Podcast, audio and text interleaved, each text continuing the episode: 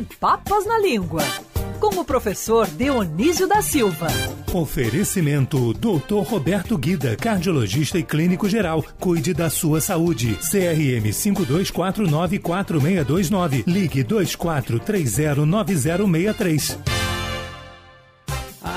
Os nossos ouvintes lembrando das publicidades, né, das peças publicitárias aqui que remetem ao passado. O Saulo Falconeri disse: Olha, lembrei dos amortecedores COFAP, que tinha um Bacê, aquele cachorro Bacê que ganhou até o nome de Cofap, é. todo mundo passou a chamar ele de Cofap. O nosso Felipe Moura Brasil, que já está no estúdio, lembrou, né, Felipe? Bom Lembrei, dia. Lembrei, bom dia, Rodolfo Schneider. Muitas propagandas marcaram a minha infância, a minha adolescência. Tem uma musiquinha que eu canto até hoje, que era um gordinho no chuveiro, com todo respeito, evidentemente, mas é porque fazia parte do clima.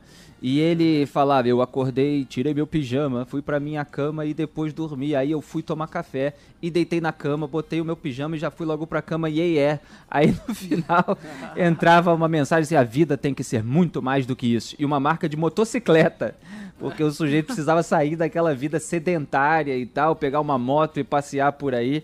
Foi um, um comercial que marcou bastante também. É, professor Dionísio da Silva, bom dia para você. Alguma marcou a sua infância e adolescência? Bom dia para você. Bom dia, querido Rodolfo Schneider. Bom dia, Agatha, Francine, dia, Felipe. E a nossa equipe está gordinha hoje, hum. bastante membros. Que bom.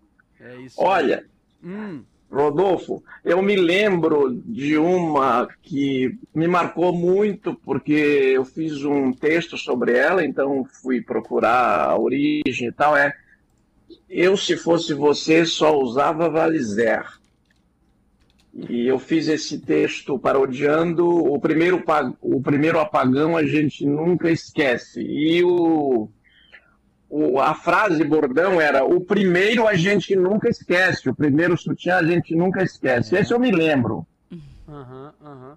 O, o, Saulo tá também lembrando do comercial da Faber-Castell, que é de lápis de cor, lembrando que é maravilhoso com a música de Toquinho, Aquarela. Aliás, podia separar ela para finalizar o programa. Nossa senhora, realmente esse é um clássico. Numa folha qualquer eu desenho um sol amarelo.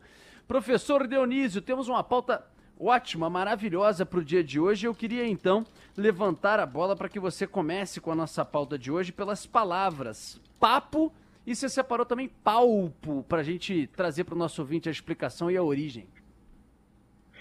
Isso mesmo, são palavras muito curiosas, estão presentes em várias expressões e o povo costuma confundir palpo com papo. Eu tenho a impressão que palpo vai sendo abolido aos poucos e substituído também por papo. Se diz fulano está em papos de aranha, e aranha não tem papo, ela tem palpos, que é uma palavra que veio do latim palpus, que quer dizer carícia.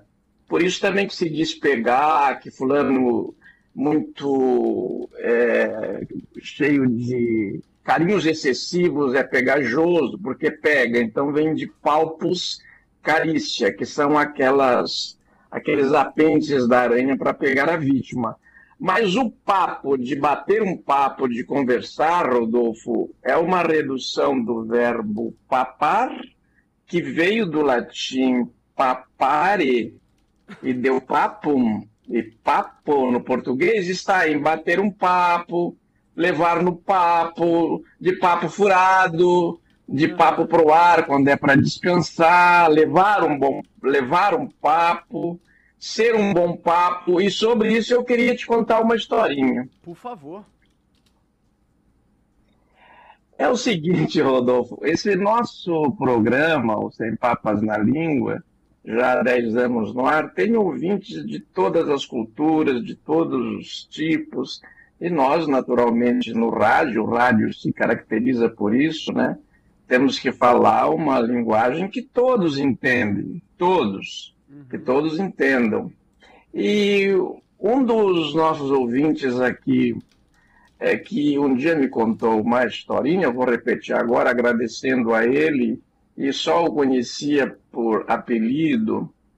Diz que havia um morador de um dos morros aqui do Rio, quando o catolicismo era a religião dominante, hoje é mais são mais os cultos evangélicos, eles são chamados também de crentes. E este homem muito conhecido ali na localidade era convidado para ser padrinho de batismo de muitas crianças. E ele pouco sabia das coisas da religião e comparecia nos batizados, mas fazia bonito. Um dia, sempre tem um dia, né? Mais um dia. Chegou um padre lá que atendia a localidade e passou a exigir um curso de preparação para os pais e para os padrinhos. Uhum. Eu já vou contar por que, que o Sem Papas na Língua entra nessa história. Daí este homem disse: Não, não tem problema, não vou fazer o curso, mas pode deixar que eu, que eu tiro de letra, eu não preciso fazer curso de preparação para padrinho, nada. Eu vou lá na hora do batizado, eu levo um papo com o padre, levo o padre no papo. E chegou o dia, o padre perguntou: O senhor que é o padrinho? Sou, sou eu. O senhor conhece as verdades de nossa santa religião? Ele já ficou assim, meio atravessado, esse senhor, que era o padrinho, e disse: Conheço. Daí o padre perguntou: Quantos são os sacramentos? Ele disse: Os sacramentos? É... Eu acho que são 30. O padre disse: Mas o que, que é isso? Ele disse: 40. E à medida em que o padre eh, ia ficando irritado, ele ia aumentando. E chegou a uns 50, quando foi tocado para fora da igreja, porque estava querendo enrolar o padre.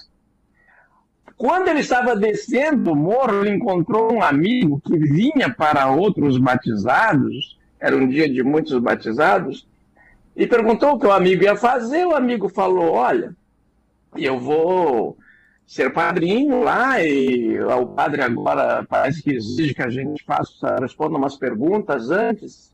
Aí ele perguntou para o amigo, quantos são os sacramentos? O amigo respondeu corretamente, os sacramentos são sete. Ele falou, pode descer o morro, não chega lá com essa micharia não, que o padre vai te tocar. Eu cheguei a 40, 50, ele me botou para fora.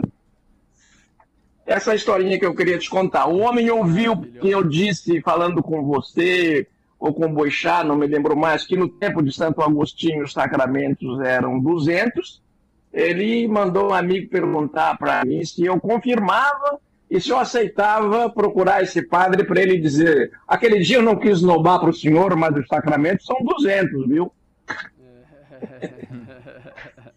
Vai aumentando. Professor, estar em palpos de aranha é, é tá em confusão, né? Essa expressão é um pouco tá em confusão. Eu não vejo muitas pessoas hoje usando, mas realmente ela tá aí. Alguns ainda usam, né?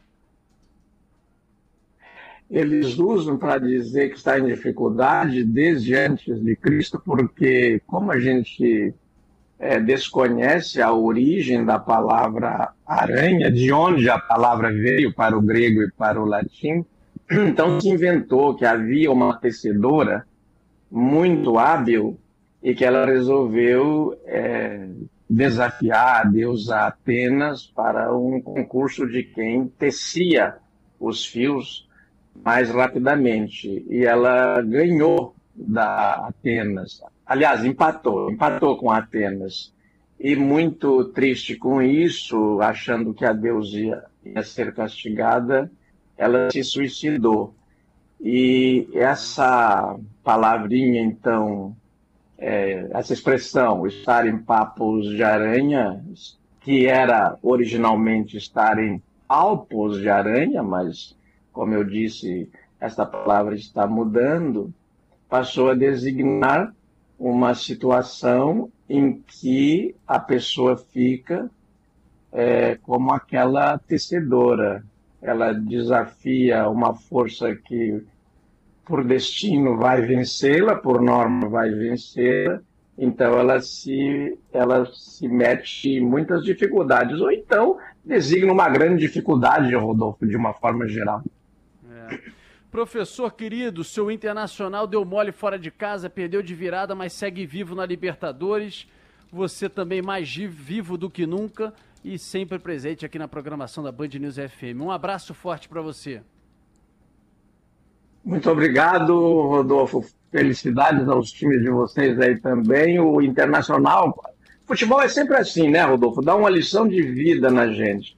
as pessoas ficam lá brincando, acho que são os bem bons, ou entram de salto alto e dá isso aí. Muito obrigado e até de repente. Até de repente.